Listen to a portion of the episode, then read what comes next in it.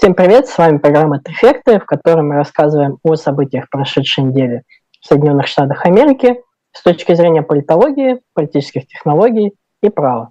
Состав у нас сегодня классический. А, в эфире с нами политконсультант, директор Добровский консалтинг и автор телеграм-канала Campaign Insider Павел Добровский. Добрый вечер, Павел. Ян, добрый вечер, всех приветствую. Также с нами юрист и автор телеграм-канала US Legal News Игорь Слабых. Здравствуйте, Игорь. Всем привет.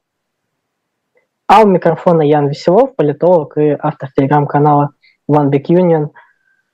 Я сегодня немножко приболел, поэтому заранее извиняюсь за возможные чихи и покашливания, кики. Вот, наверное, буду сегодня немножко токсичным.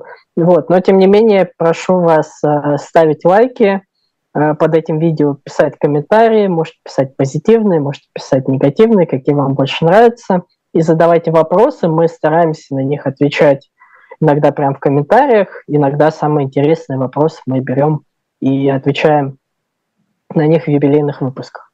О чем будем сегодня говорить? А, в нашей рубрике «Блиц» поговорим о будущих возможных показаниях Хантера Байдена в Палате представителей и повестках демократов в Сенате друзьям консервативных членов Верховного суда. Также обсудим дебаты между губернаторами Калифорнии и Флориды. Но в основных темах обсудим, конечно же, смерть Генри Киссинджера, исключение э, конгрессмена Джорджа Сантоса, все, наверное, очень долго этого ждали, э, слежку правительства США в интернете и покушение на бывшего полицейского Дерека Шавина.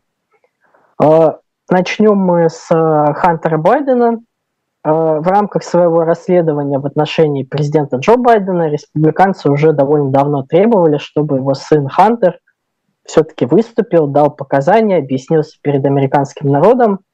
И Хантер Байден согласился, но есть нюанс. Э, он требует, чтобы он выступал на открытых слушаниях, ну, то есть при камерах, чтобы все это видели, и предлагает дату 13 декабря, то есть уже совсем скоро. Но республиканцы не согласны, говорят, что сперва он должен дать показания за закрытыми дверями, они должны оценить его показания, и потом уже, возможно, будут показания публичными. Ну и, дескать, вообще сын президента не имеет им права диктовать свои условия, поэтому возник такой э, конфликт. Павел, вот как вы думаете, ставит ли это республиканцев в какое-то неудобное положение, то, что вроде как они так его хотели, а тут вроде как уже и не совсем хотят, или это, ну, в общем, не очень важно? Да, Ян, отличный вопрос. Мне кажется, что Хантер Байден и, возможно, его команда специалистов, не только юристы, но и политконсультанты, пиар-специалисты, а, пытаются сделать из этого такое небольшое шоу, показать определенную адженду со стороны республиканцев. А, тут я не знаю вот юридических особенностей, может он так требует или нет, насколько я понимаю, нет, но я думаю, что вот Игорь меня потом поправит. Вот. Но что касается вот именно сугубо такой пиар-истории, его задача показать, что он готов публично говорить о тех проблемах, о тех предъявлениях, которые ему хотят вменить, но республиканцы не готовы публично это обсуждать. И тут ключевой вопрос, а почему не готовы? То есть, ну что такое, обсудим публично, вы же обвиняете Хантера Байдена публично, а, вы же выкладываете там чеки на там сколько, 10 тысяч, там 40 тысяч на тысячу долларов, которые там якобы Хантер Байден платил своему отцу а, Джозефу Байдену. Тогда давайте обсудим это все публично, разберем все доказательства, все обвинения. Поэтому в этом плане он просто работает с общественным мнением, и мне кажется, что в какой-то степени ему удается доказать.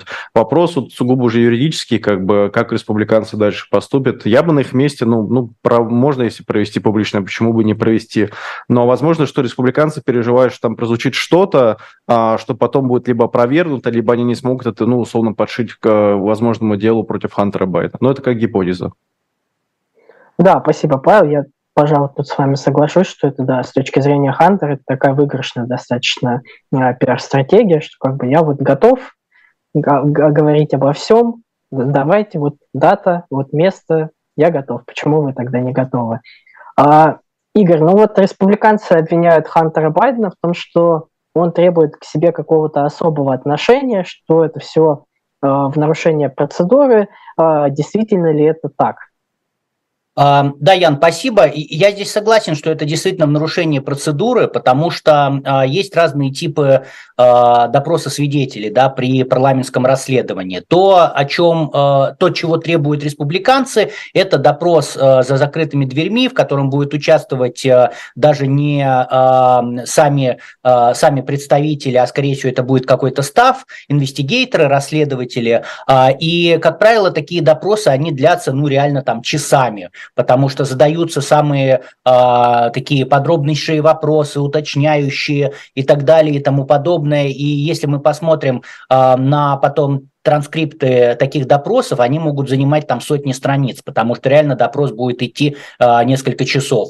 Вот. А э, открытый такой допрос э, – это когда э, у нас есть представители, да, есть представители одной партии, другой, у каждого есть пять минут, и он на эти пять минут тратит, чтобы задать какие-то вопросы. То есть э, это действительно это другая процедура, и действительно я тут согласен с, опять же, да, я не скрываю своего э, такого негативного отношения к расследованию республиканцев в том плане, что пусть расследуют, бога ради. Как бы если есть основания, даже малейшее подозрение, нужно расследовать. Просто они это сопровождают таким пиаром, да, о том, что ну все, мы уже вот почти уже всех поймали как бы за руку, вот осталось только чуть-чуть. А теперь получается, что такой встречный пиар со стороны Хантера Байдена, который говорит, что ну вот, пожалуйста, я готов, давайте, я публично все расскажу, всю правду, значит, то, что вы хотели, я вот вы все узнаете. То есть это такой пиар против пиара. Но с юридической точки зрения действительно у Хантера Байдена э, есть обязанность, он получил повестку, есть обязанность по этой повестке явиться, дать показания именно в той форме, в которой хочет э, э, парламентское большинство, да, э, республиканцы, э, и предоставить запрошенные документы. То есть дальше вопрос в том, что республиканцы все равно будут с ним договариваться, потому что если он откажется исполнять повестку, ну это в принципе уголовное дело, это неуважение к Конгрессу, но он может пойти в суд и дальше в суде оспаривать эту повестку. То есть сколько суд будет длиться, никто не знает. Может быть, этот суд будет длиться и до конца действующего а, Конгресса. Поэтому республиканцам тоже это невыгодно. Вот. Поэтому мы тут внимательно следим. А, как бы юридически я считаю, что Хантер Байден не прав. А с точки зрения пиара посмотрим, как это будет все развиваться. Да, спасибо, Игорь. Потому что Хантер Байден и вот его адвокаты, они наставили на том, что Дескать, если вначале будет вот такое закрытое, закрытый процесс э, слушаний, то все равно неизбежно будут какие-то сливы и утечки. И мы видели по прошлым таким процессам, что они действительно да, бывают, и что все это будет как-то неправильно истолковано. Но, тем не менее, надеюсь, что все-таки республиканцы с Хантером Байденом э, договорятся, и у нас будет такое удовольствие лицезреть его показания хоть в каком-то виде в итоге. Э, вот прошлых программах мы обсуждали скандалы, связанные с Верховным судом, точнее, с консервативными судьями Сэмюэля Алита и Кларенсом Томасом. Тогда вскрылась информация, что их достаточно богатые друзья оплачивали им полеты на самолетах и дорогой отдых. И после этого на суд стали давить с требованием принять какие-то этические нормы, которые запрещали бы подобные подарки. И в итоге суд действительно кодекс принял, но критиков это не удовлетворило. Они посчитали, что он довольно мягкий беззубый. И теперь демократы в Сенате официально э, выдали повестки, запросили документы у миллиардера и спонсора республиканцев Харлана Кроу. Э, мы тоже о нем как-то говорили. Собственно, вот он и возил Томаса на своем частном самолете. Э, также повестку выписали известному консервативному юристу Леонарду Лео, которого считают в США таким главным лидером консервативного юридического движения. Он, в частности, помогал подбирать судей для Трампа Верховный суд и федеральные суды. А, Игорь, как вот вы относитесь к новому этическому кодексу или видите ли какое-то вот развитие в этом скандале? Да, спасибо, Ян. А что касается нового этического кодекса, тут даже я немножко бы вас поправил, но опять же, это вопрос оценок. Я не думаю, что сам по себе кодекс мягкий. А, дело в том, что а, нету, нету механизма э, его исполнения, то есть принудительного исполнения. То есть кодекс это все хорошо, вот он устанавливает правила, нужно делать вот так, вот так можно делать, вот так нельзя, но он не говорит, а что будет, если судья это сделает, потому что, ну, все, выше Верховного суда судей нет, да, жаловаться некуда. И, собственно говоря, вот в этом очень большая э, претензия, что, как бы, ребята, вы, конечно, приняли кодекс, да, но а, как его исполнять, не совсем понятно.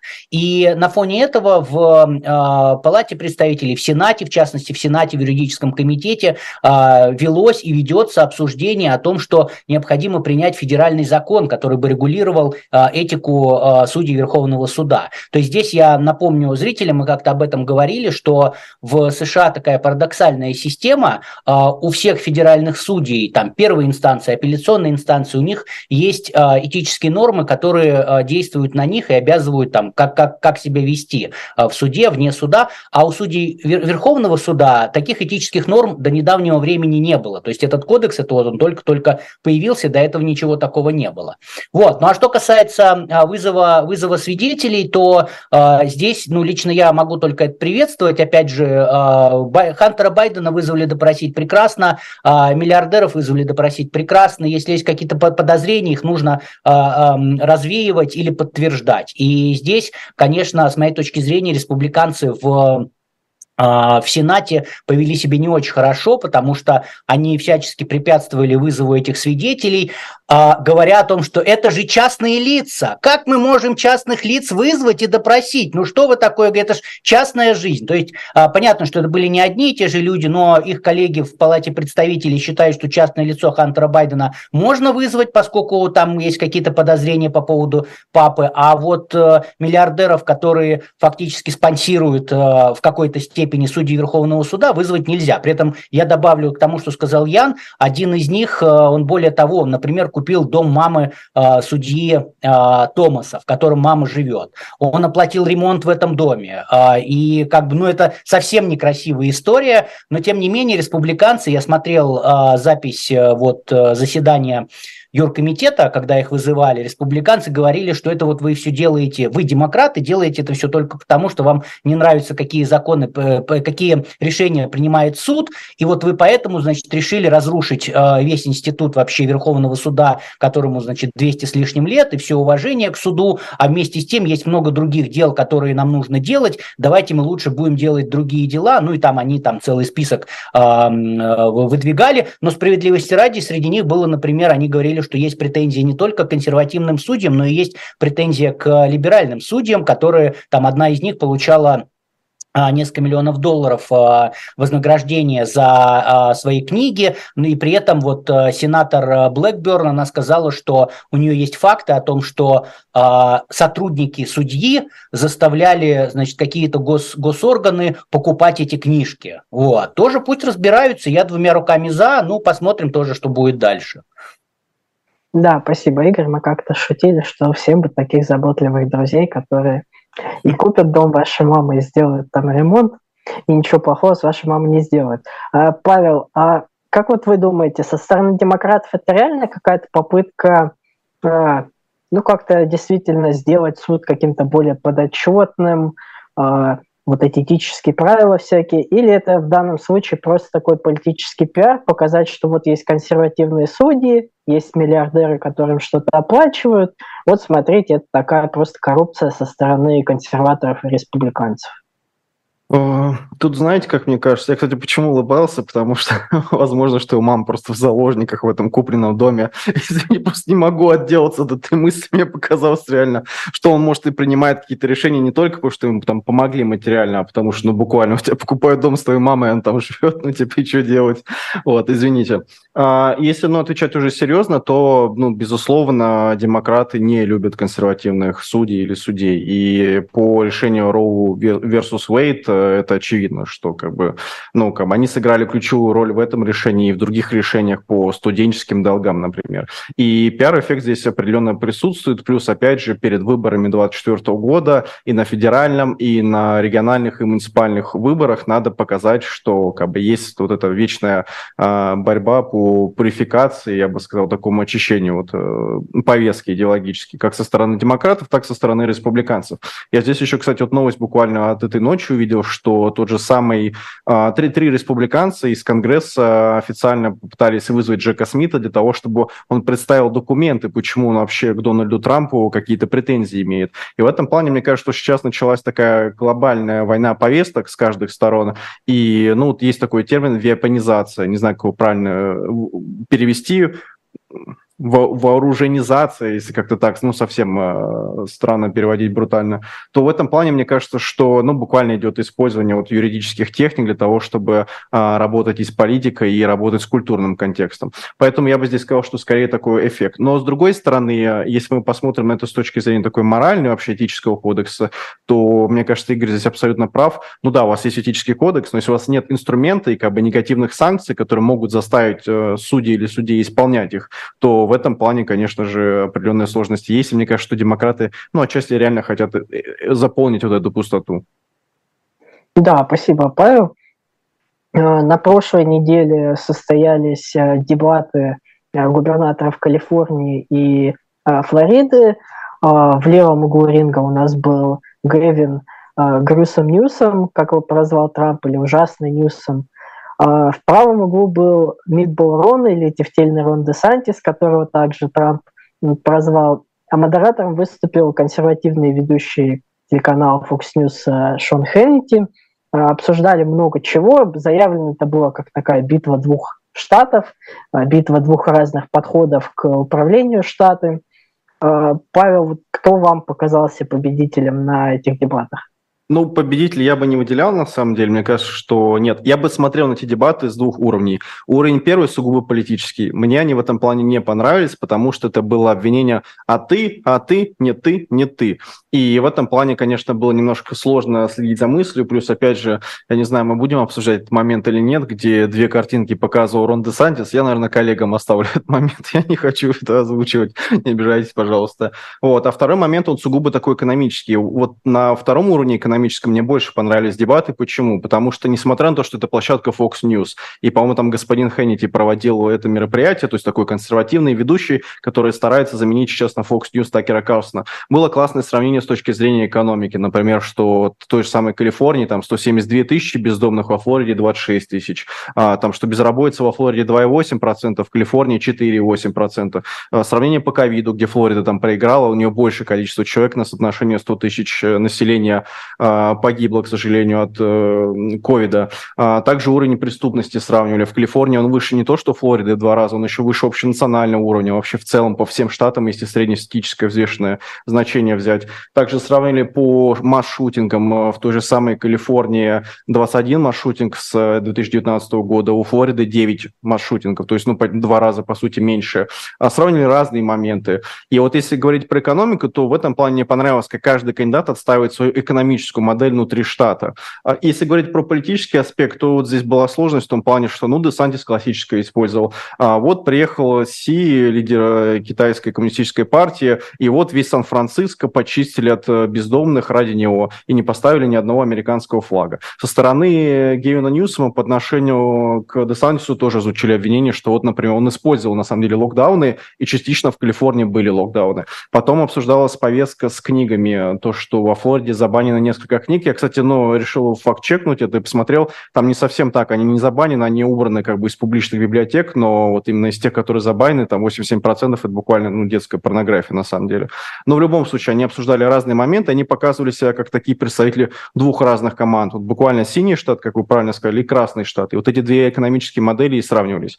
Поэтому если оценивать ну, и, и в итоге, то политически мне дебаты не понравились, потому что они перебивали друг друга, в какой-то момент немножко оскорбляли. Плюс вот то, что там Десантис показал, это просто ужасно, мне кажется. Но это, и он в истории останется вот с этой бумажкой навсегда. То есть он буквально запечатлил себя так и очень сильно убил свои шансы хоть на там какие-то 10% э, в праймерисе на следующих дебатах дебатов, дебатах внутри праймерис республиканской партии.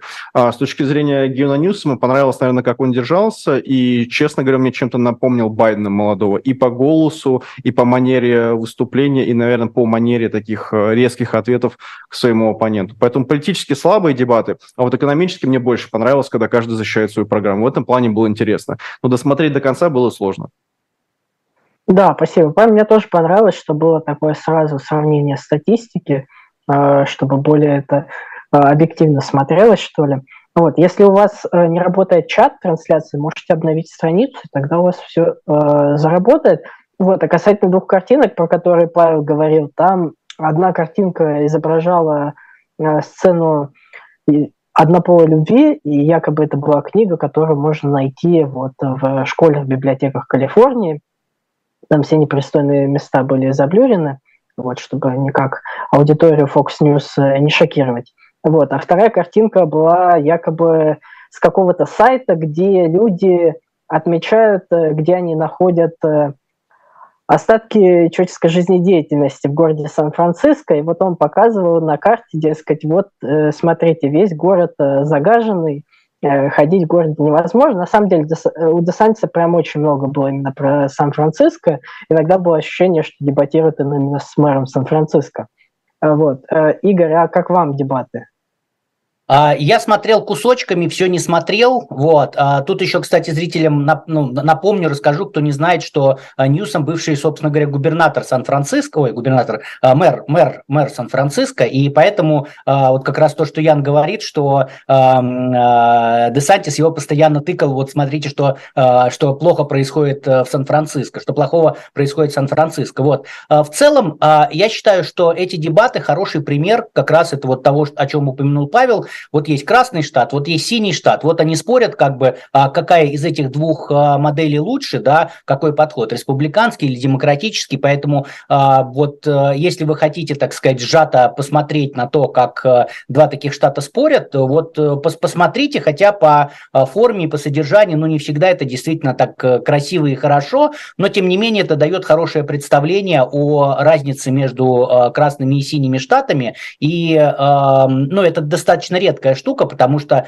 а, два губернатора между собой, они, ну, чего им спорить, чего им дебатировать, да, это, это, это, это редко, что вот сошлись два губернатора, мы на прошлой программе обсуждали, что может быть, может быть, это какое-то свидетельство того, что а, Ньюсома готовят на какую-то а, более такую продвинутую роль, нежели губернатора, да, но вот а, не знаю, будем наблюдать. Кстати, одна из а, зрительница ставила интересный комментарий, она сказала, что, а вообще, вот, э, может быть, такая идея, что Ньюсом должен пойти вице-президентом к Байдену, и вот она спрашивала свое мнение, я, например, сказал, что, ну, это интересная, интересная идея, э, конечно, это обидит, с одной стороны, Камалу Харрис, да, которую отодвинут, с другой стороны, э, все-таки ожидают от Байдена, что представитель какого-то меньшинства будет вице-президентом, там, женщины, чернокожие, еще кто-то, а Гэвин Ньюсом, ну, тут такой классический представитель белый, белый дядька.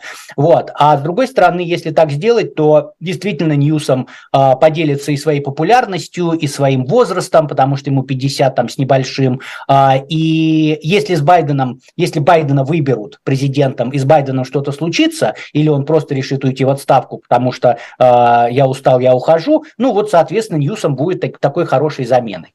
Вот. Но в целом, как бы, а, если у зрителей есть есть интерес, посмотрите эти дебаты, они ну, проливают свет на такую разницу между республиканскими и демократическими штатами, это тоже достаточно интересно. Да, спасибо, Игорь. Мне тоже понравилось то, что дебаты достаточно тематически были выстроены, то есть можно было прям видеть сильный контраст э, философии управления штатами и по налогам. Там, допустим, говорили, что вот в Калифорнии высокие налоги, а Ньюсом парировал, что они для богатых высокие, для бедных низкие, а в республиканских штатах, наоборот, бедные больше платят. Подход к ковиду, где Десантис говорил, что вот, дескать, Калифорнию заперли, э, школьники не ходили в школу, а дети Ньюсома ходили, потому что в частной школе учатся, э, по оружию, э, по образованию тоже очень сильный контраст такой достаточно был. Вот, поэтому как минимум с этой точки зрения дебаты были хорошие. Вот э, по форме, да, мне, наверное, тоже они не вполне зашли. Но мне кажется, наверное, ну, для меня, чисто мое личное мнение, э, Ньюсом мне показался победителем, э, даже несмотря на то, что по сути, он-то одновременно дебатировал с Десантисом и с ведущим Хеннети, который тоже довольно консервативный. Вот. Ну и, в общем, довольно, довольно храбро прийти демократу на Fox News. Он при этом вел себя так довольно уверенно, ярко атаковал Десантиса. Э, ну, чего стоила одна его фраза в дебатах. Факт в том, что никто из присутствующих на сцене не будет кандидатом президента в 2024 году. Как бы и покритиковал Десантиса, и в очередной раз сказал, что не собирается идти на президентские выборы в следующем году. А, а вот Десантис меня как-то опечалил в очередной раз, потому что мне кажется, что, вот, честно, один из самых таких нехаризматичных политиков-республиканцев. А, и дело, наверное, даже не в том, а, что и как он говорит, а вот в таком языке тела. Потому что когда Ньюсом его критиковал, он все время так опускал голову, вертел подбородком, а, а сам Ньюсом, когда какую-то критику высказывал в адрес, он всегда поворачивался в его сторону. А Десантис же вот так прямо в камеру всегда смотрел. Ну и улыбка, ох, это улыбка. А, вот ходят слухи, что Десантис якобы носит сапоги с платформой, и, знаете, такое чувство, что они ему очень сильно натирают, и когда он пытается улыбаться, то вот эта боль, я чувствовал ее я, и я думаю, все зрители ее тоже чувствовали. Вот, но э, тем не менее, переходя к, к основным нашим темам, 29 ноября в возрасте аж 100 лет скончался Генри Киссинджер, бывший госсекретарь, э, советник по внешней политике при нескольких э, американских президентах. Личность довольно противоречивая. Одни его считают выдающимся дипломатом, другие называют его военным преступником. Я лично, наверное, считаю его выдающимся военным преступником. А, сам Киссинджер родился в Германии, и в США он бежал вместе со своей семьей в 30-х годах от преследования нацистами, служил в американской армии, кстати, потом поступил в Гарвард, там выучился на политолога, занимался проблемами ядерного оружия, внешней политики, и там вот он выработал э, такой подход э, для себя Э, то, что известно под именем реал-политик, концепция, что страны должны строить свою политику, исходя из своих практических интересов и не обращая внимания на какие-то моральные, идеологические устои. И я думаю, что этот подход он с собой пронес через всю свою карьеру, потому что Киссинджер начал работать э, еще в администрации демократа Линдона Джонсона. Там он отвечал Э, в частности, за переговоры с правительством коммунистического Вьетнама, когда шла война. Но э, Киссинджер быстро понял, что Джонсон не переизберется, а вот его оппонент, э, республиканец Ричард Никсон, вполне может, и он ему активно сливал информацию о ходе переговоров с э, Вьетнамом. Э, в итоге эти переговоры, собственно, провалились накануне президентских выборов, и Киссинджер успешно перешел в команду Никсона, там он был сперва советником по нацбезопасности, а потом и госсекретарем. Ну и вот он вместе с Никсоном провел страну, собственно, через остаток э, Вьетнамской войны, и там было очень много таких достаточно э, печальных историй, вроде э, бомбардировок, э, ковровых бомбардировок Камбоджи и Лаоса. Это вот, собственно, Киссинджер был одним из инициаторов этого, в которых погибло более 100 тысяч э, человек – и это вообще помогло прийти к, к власти кровавому режиму Полпота, на который США, в том числе при Киссинджере, закрывали глаза для вот такого сдерживания Вьетнама. И когда переговоры с Вьетнамом тоже в очередной раз зашли в тупик в 1972 году, Киссинджер тоже предложил опять бомбить Вьетнам. Смысла это особо не имело. Вот, но уже через год э, Киссинджер довольно неожиданно для многих э, получил Нобелевскую премию мира, собственно, за заключение мира между США и Вьетнамом. Пожалуй, наверное, самая спорная Нобелевская премия мира в истории, потому что два члена Нобелевского комитета тогда подали в отставку в знак протеста. Ну и Киссинджер чем еще, наверное, известен? Э, попытками свергнуть президента Чили Альенде, помощи различным авторитарным режимам вроде Индонезии, а, поддержки вторжения Пакистана в Бангладеш, вторжения Турции на Северный Кипр, поддержка различных авторитарных режимов Латинской Америки и так далее, и так далее, и так далее. Вот. Но при этом, конечно, как, э, ну, в принципе, довольно оправданно его сторонники заявляют, Киссинджер отвечал за политику разрядки с Советским Союзом, за заключение соглашения об ограничении стратегических вооружений.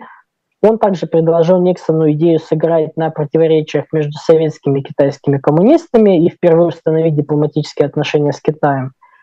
И хотя Никсон сам был э, таким ярым антикоммунистом, построил на этом свою карьеру, но вот он помирился с э, коммунистическим Китаем, и теперь фраза «Никсон летит в Китай» стала такой крылатой, а, обозначающей резкую смену курса.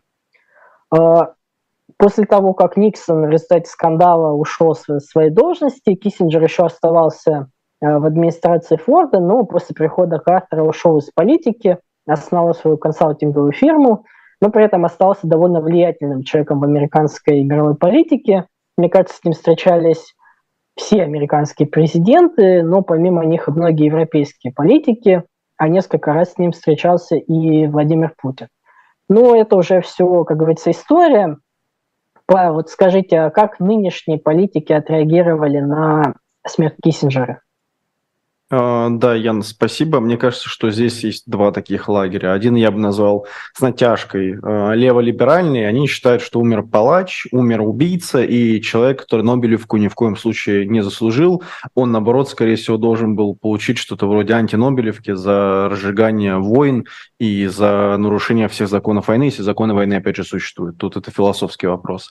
А другая сторона считает, что вот эта политическая школа, которую он частично можно назвать его основателем, которую пропагандировал Реалполитик, она же сводится к тому, что нужно использовать возможности, которые сейчас есть между странами в их взаимоотношениях, иногда пренебрегая собственными ценностями и моральным компасом. И вот на этом он настаивал, и за это его критиковали. Причем его критиковали, скажем, как слева, так и справа, так и в целом а, разные страны.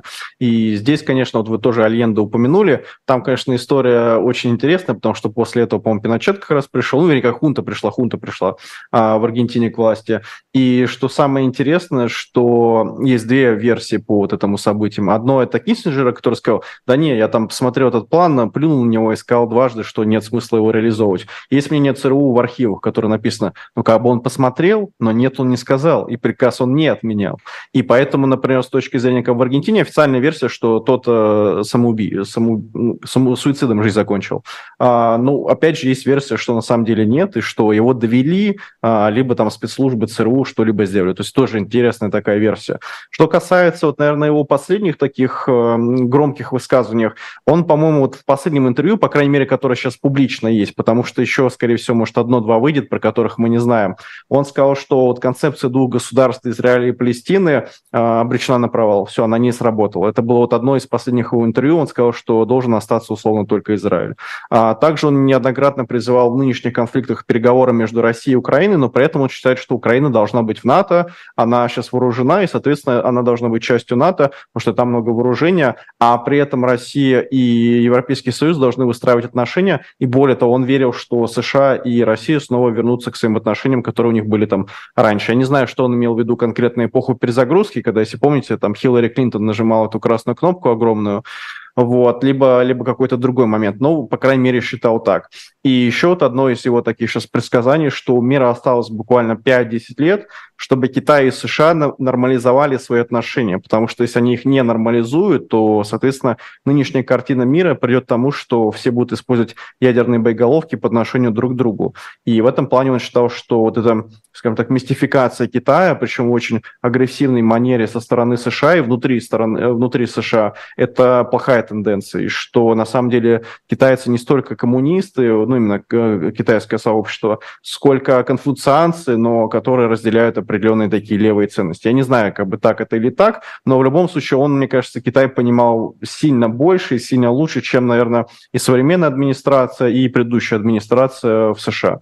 Поэтому в этом плане закончу так, что он еще был сторонником э, баланса сил. Это такая концепция, которая подразумевает, что если у вас есть одна держава ядерная, то должна быть вторая ядерная держава. Если в регионе есть один сильный игрок, то должен быть второй игрок, который будет ему противостоять, только тогда будет выдержан баланс сил и будет та самая нормализация.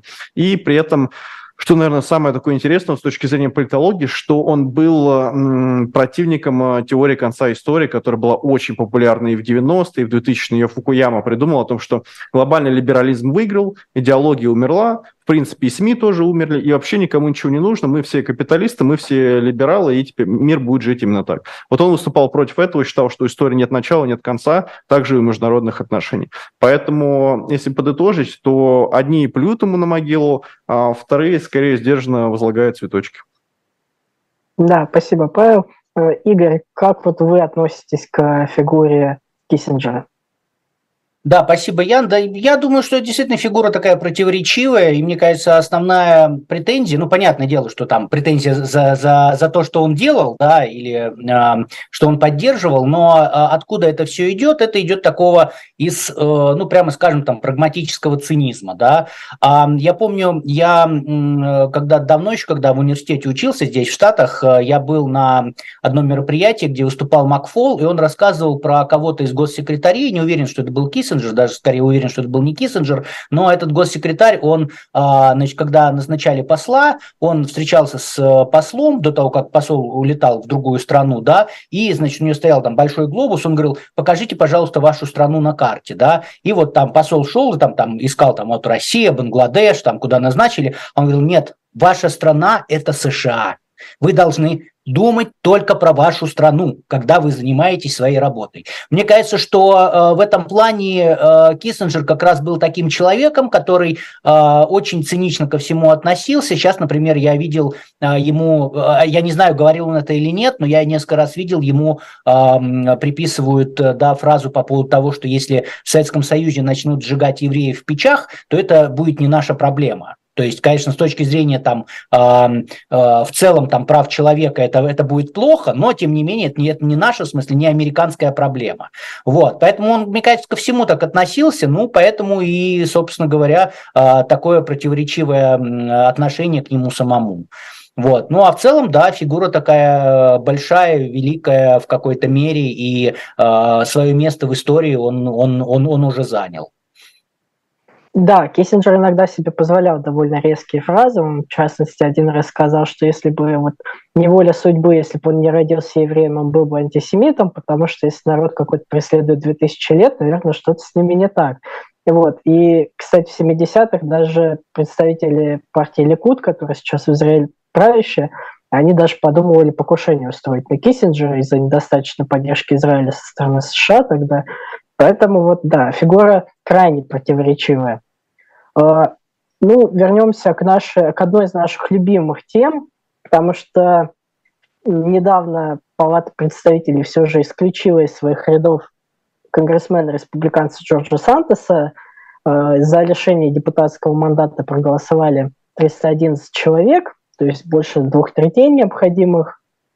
Но при этом руководство республиканской фракции настаивало, чтобы их члены голосовали против – но в итоге только 112 республиканцев голосовали против, 105 все-таки поддержали исключение. И многие республиканцы говорили, говорили что ну, Сантос позорит партию, и особенно переживали его коллеги из э, Нью-Йорка, где многие из них избрались в таких относительно либеральных округах, и демократы сейчас надеются отбить эти места, в том числе критикуя Сантоса. Но лидера фракции, понятное дело, беспокоит уменьшающееся большинство, потому что без Сантоса они имеют преимущество всего в 4 места, а сейчас еще ходят слухи, что бывший спикер Кевин Маккарти решил уйти из Конгресса и может сделать это до выборов 2024 года, вот немножко так подставить э, партию. Э, до этого Сан Сантоса уже пытались выгнать, но тогда необходимого количества голосов не набрали, изменилось то, что Комитет по этике опубликовал отчет, мы о нем говорили, э, о том, что Сантос очень активно тратил деньги своей избирательной кампании там, на покупки ботокса, на подписки на OnlyFans э, и другие прелести жизни. Вот, поэтому он стал всего шестым в истории конгрессменом, которого выгнали. До этого выгоняли троих демократов сразу после гражданской войны за участие собственно, в гражданской войне на стороне конфедерации – а в 1980 и 2002 тоже двух демократов выгнали за коррупцию. Обычно все-таки конгрессмены уходят сами, не ждут, пока их выгонят, а иногда это даже является одним из условий их сделки со следствием признания вины. Ну, дальше будут выборы а, в Нью-Йорке, их назначат, пока не очень понятно, кто будут кандидаты, праймерис там не будет, назначать их будут а, кандидатов, назначать будут лидеры партий окружных, вот, поэтому пока будем ждать. А, сам Сантос после исключения набросился с критикой на своих однопартийцев, он республиканцев из Нью-Йорка обвинил в отмывании денег, там, в инсайдерской торговле, краже средств налогоплательщика, в общем, во всех грехах. Ну, Сантос есть Сантос. Собственно, недавно пришла новость, что канал HBO уже начал работу над фильмом на основе биографии э, Сантоса, так что вот тоже будем очень ждать этого политического блокбастера. Э, Павел, как вы думаете, повлияет ли на шансы республиканцев как-то уход Сантоса, или к 2024 году это, в общем-то, все уже забудется и не будет играть никакой роли? Да, Ян, спасибо. Мне кажется, что забудется и что весь этот скандал уже уходит на второй план на самом деле, потому что ключевая кампания, которая будет э, в 2024 году, это президентская кампания. Там есть скандалы, которые связаны и с Байденом, и с Трампом, и в повестке, скорее всего, будут вот конкретно именно эти скандалы. Если же говорить про вот хрупкое большинство, то я тоже читал вот материалы про Кена Маккарти. Более того, он вообще уже заявляет о том, что он в принципе не планирует переизбираться, то есть даже участвовать в следующем э, созыве. И вот это интересно, потому что то ли он торгуется для того, чтобы в следующий раз избраться снова спикером, потому что я напомню, что до того, как Майка Джонсона избрали, он все-таки заявил один раз, что ну да, в целом я готов рассмотреть возможность переизбраться. Но один раз он так заявил. До этого он две или три недели подряд отказывался э, свою кандидатуру выставлять. И интересно, ну, как бы, что это такое? Он повышает э, стоимость своих акций, условно, или он действительно разочаровался в республиканской партии и в целом хочет уйти либо из политики, либо обратно вернуться на региональный уровень штата, возможно, либо когда-нибудь участвовать в губернаторской кампании. А, вот, поэтому в этом плане интересно, что будет. Уход же Сандерса, он как раз вот влияет на республиканское большинство, и мне кажется, что им будет все сложнее до конца срока, потому что им, по сути, ну, уже меньше года остается, то есть совсем сколько там, по сути, 11,5 месяцев до следующего созыва, и им будет очень сложно, потому что ответственность большая и по финансированию различных и военных компаний, или не финансированию, и вообще и по бюджету, и в целом по каким-то идеологическим повесткам. То есть республиканцы, скорее всего, в ближайший год не смогут вообще результатов никаких предъявить. Ну, просто вот потому что не будут приняты никакие громкие законопроекты, и как Чипро из Техаса говорил, что материальных доказательств нашей эффективности нет вот в этом созыве за эти два года. Поэтому мы посмотрим. Мне кажется, что история для республиканцев, с одной стороны, хорошая в том плане, что они действительно избавились от человека, который преступник. Вот, ну ладно, сейчас как бы суд, э, когда подтвердит, тогда, скорее всего, вероятно, он будет преступником. Так пока, пока не доказано, не считаем его таким. Но, с другой стороны, ну, сколько у них разница сейчас, 4 голоса или, или сколько, сколько получается у, у республиканцев. Uh-huh. Но это совсем не ни о чем. То есть буквально и электоральный результат они потеряли, и при этом, ну, у них, ну, не большинство это уже, а так как бы чуть-чуть совсем. Поэтому мне кажется, что для них в целом эта история плохая. Да, и при Маккарте все-таки Сантос был таким надежным достаточно голосом, то есть всегда голосовал, как э, скажет партия, потому что вот его держали на таком коротком поводке, что вот, дескать, можем-то и выиграть, если что, а если будешь... При этом сам Сантос как бы избрался от достаточно умеренного такого, ну, Лонг-Айленд все-таки не самый консервативный уголок страны, но при этом он вот тусовался в основном, знаете, как в школьном кафетерии, с такими задирами из Freedom Caucus консервативного. А, Игорь, как вы думаете, после исключения Сантоса увеличивает ли это как-то вероятность того, что он пойдет на сделку с правосудием, например? Да я думаю, что это никак не влияет в том плане, что я вообще, если честно, не понимаю его мотивации, да. А, есть сейчас два свидетеля у обвинения, которые дали показания на а, Сантоса, э, в том числе это там один а, руководитель его казначейства, да, ну, казначейство, там, бухгалтер, то есть и есть переписка между ними, которая показывает, э, что Сантос давал указания. Я не знаю, если честно, на что он надеется. Вот. Ну и я думаю, что вряд ли это как-то изменит э, его, его шансы на то, чтобы его оправдали. А при этом само дело, рассмотрение дела уголовного Сантоса назначено на сентябрь будущего года. Это, кстати, к вопросу о э, скорости работы американской Фемиды. Да? Вот иногда там по Трампу нам говорят о том, что вот почему быстро не не рассмотрели, ну, не рассматривают дела быстро. То есть вот при том, что у Сантоса дело достаточно простое, а, да, там как бы при этом есть два свидетеля, которые на стороне обвинения, которые заключили сделки с обвинением, но тем не менее, как бы, ну вот судья сказал, все, в сентябре следующего года ждите. Получается, вот 10 месяцев будут ждать. А в целом еще я хочу добавить про Сантоса, просто здесь, чтобы у зрителей было понимание, почему, а, мне кажется, это важно, почему изменились, изменилась позиция тех, кто сначала голосовал против исключения, а потом решил голосовать за исключение. А, сам Сантос говорил, и а, представители с ним соглашались, что нарушены его права на надлежащий процесс. То есть он говорил, ребята, меня никто не признал виновным, да, суда не было, а до этого демократов, которых исключали, вот, э, Ян, вы сказали, в 80-м и 2002 году, их исключали только после приговора суда.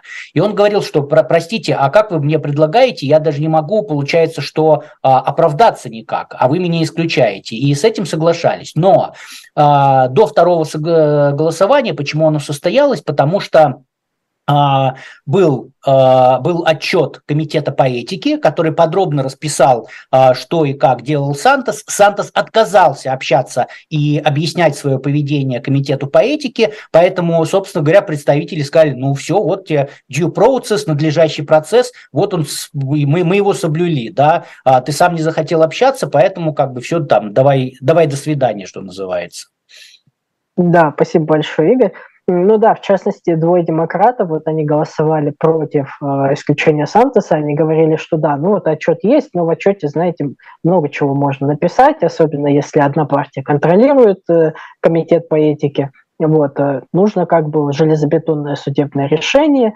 Вот. Но с другой стороны, можно возразить, что вот это право на надлежащий процесс, оно все-таки э, для суда, для судебного заседания, где как бы речь о гражданских правах э, людей, а все-таки нахождение в Конгрессе не является правом человека, это скорее привилегия такая. Вот. Но, тем не менее, будем следить за Сантосом, я думаю, и дальше. Надеюсь, еще э, и судебный процесс его осветим, и, может быть, рецензия будет какая-то на фильм э, на HBO. Вот, будем следить за этим.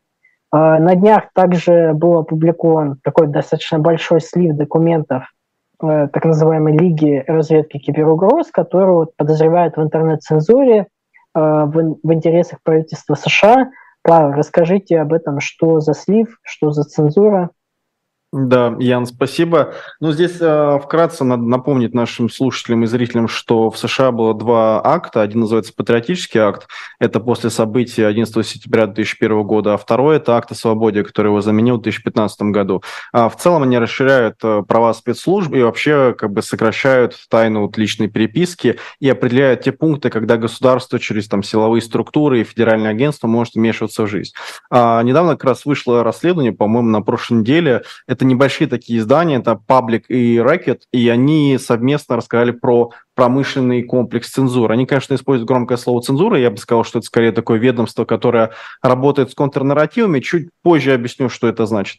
Если в целом, то есть такое агентство по кибербезопасности и защите инфраструктуры при Министерстве внутренней безопасности США. Чем оно занималось? Оно наняло несколько частных подрядчиков в лице разных фирм, и в этих фирмах, как мы вот часто шутим, а, либо какой-нибудь бывший политик, либо большой, э, большой американский силовик, уходя на пенсию, уходит в частную компанию. Вот здесь примерно та же самая история. То есть человек, который имел доступ к ВПК и вообще представляет эту сферу, ушел в частную фирму или сделал свой консалтинг и предоставляет услуги, там, условно, там, ЦРУ или ФБР. Вот здесь было примерно то же самое, только здесь было не одна-две компании, а примерно 100 компаний, которые чем занимались. Они анализировали Facebook Files, Facebook в России террористическая экстремистская организация, принятая по решению суда, вот, и, и Твиттером. Они искали конкретные посты, искали конкретных людей, которые пишут эти посты, и делали по ним справки, которые буквально отправляли в ФБР.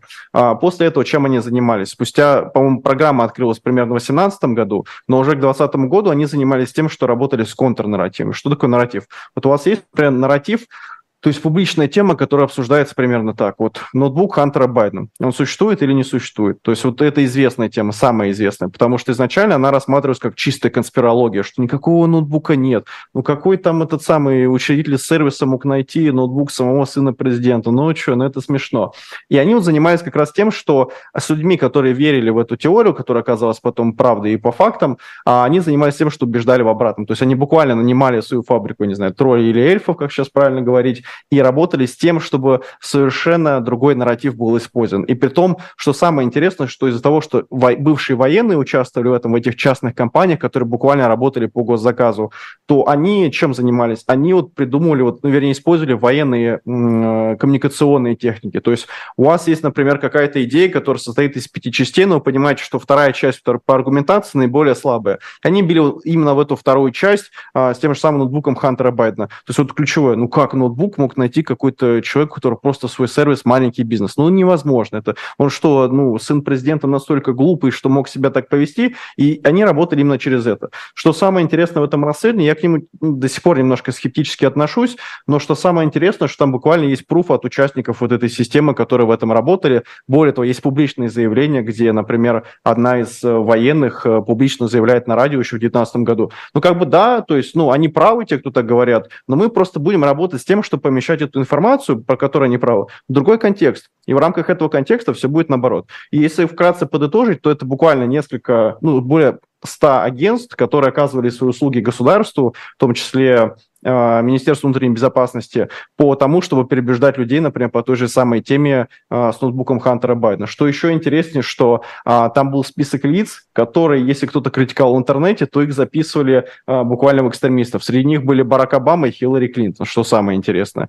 И ключевая история, это еще, если помните, 50 разведчиков, которые подписали публичное письмо о том, что Раша Гейта не было, вот как раз они занимались тем, что не распространяли это письмо, которое вышло в политика, и обвиняли тем самым Дональда Трампа.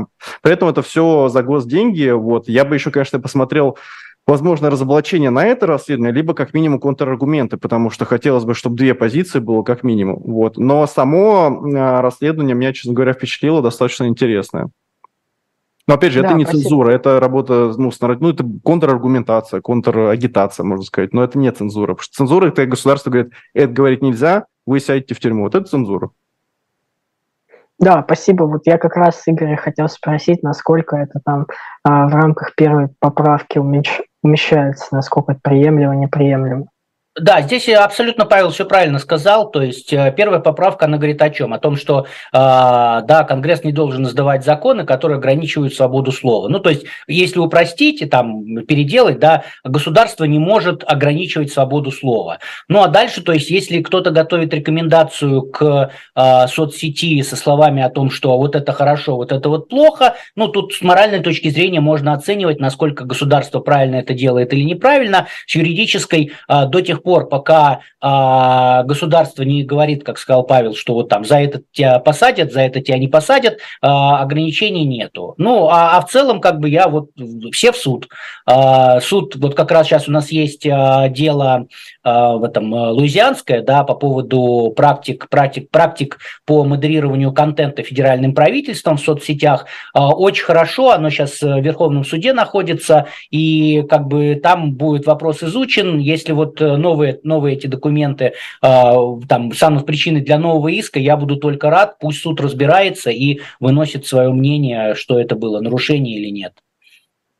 Ну да, с одной стороны, правительство, конечно, вполне имеет право там заказывать, допустим, какую-то социальную рекламу, да, э, частным подрядчикам на какие-то темы, там, не знаю, э, предохраняться там, ходить э, в больницу, проходить диспансеризацию и так далее. Но здесь как бы тонкая грань, когда вот такие заказы на э, информационной кампании, на какое-то информационное сопровождение, они уже выглядят как политическая агитация непосредственно, э, и не только политическая агитация в целом, но как бы агитация за одну из политических партий, которая находится у власти. И здесь, конечно, это уже выглядит действительно довольно сомнительно. Я думаю, что республиканцы, в принципе, в палате представителей могут вот этой темой вполне заняться. Вот, у нас осталось сколько? Три минуты уже. Я думаю, что мы не успеем, наверное, поговорить. Давайте о... я, может быть, я а... коротко скажу, потому что оно у нас а, в теме хорошо, явно Давайте. А, то есть, да, у нас эм, появился опять в объективе Дерек Шовин, который, который убил Джорджа Флойда. Это вызвало в 2020 году те самые БЛМ-протесты, о которых так много говорят. И Шовин надолго пропал, да, он сидит в тюрьме, но вот он дважды попал в новости. Верховный суд отказался рассматривать его жалобу, а второй раз 22 удара импровизированным ножом ему нанес значит, другой заключенный. Шовин был в больнице в тяжелом состоянии. И вот на фоне всего этого активизировались разговоры о том, что Шовина посадили в тюрьму неправильно. Я категорически с этим не согласен, да, поэтому решил к этой теме вернуться. Значит, и еще раз напомнить о том, что да, действительно, у Флойда в крови была куча всяких разных наркотиков. Но тем не менее, в судебном заседании было установлено, что Э, Флойд был, э, Флойд умер в результате удушения. Да, главным свидетелем обвинения был Мартин Тобин, это врач-пульмонолог, ученый, у которого 7, 7 книг а, по вентиляции легких, по работе легких, вернее. А одна из этих книг по вентиляции легких, она по оценкам журнала Lancet является библией а, того, как работает вентиляция легких. То есть он в подробностях рассказывал присяжным о том, почему умер Флойд и что это было именно за удушение. А, и Э, это косвенно также еще и подтверждается тем, что федеральное правительство, федеральный Минюст провел э, проверку нарушения конституционных прав граждан в э, полиции Миннеаполиса, и он установил, что вот то, что делал Шовин с Флойдом, это частный случай довольно распространенной общей практики, когда то же самое делало большое количество полицейских, в том числе в другом случае делал сам Шовин, когда он 14-летнего подростка сначала несколько раз ударил по голове, потом также стал э, душить коленом. Поэтому, в общем, у меня нет никаких сомнений в том, что это именно э, Шовин совершил убийство, а не фентанил. Да, спасибо большое, Игорь. В российских телеграм-каналах писали о том, что Шовин вообще погиб. После этого нападения вроде как информация это не подтвердилась, поэтому не читайте российские телеграм-каналы, смотрите программу «Трефекты» каждую неделю по понедельникам – с вами были Дубравский Слабых Веселов. Увидимся с вами через неделю. Всем пока-пока. Пока. Всем пока.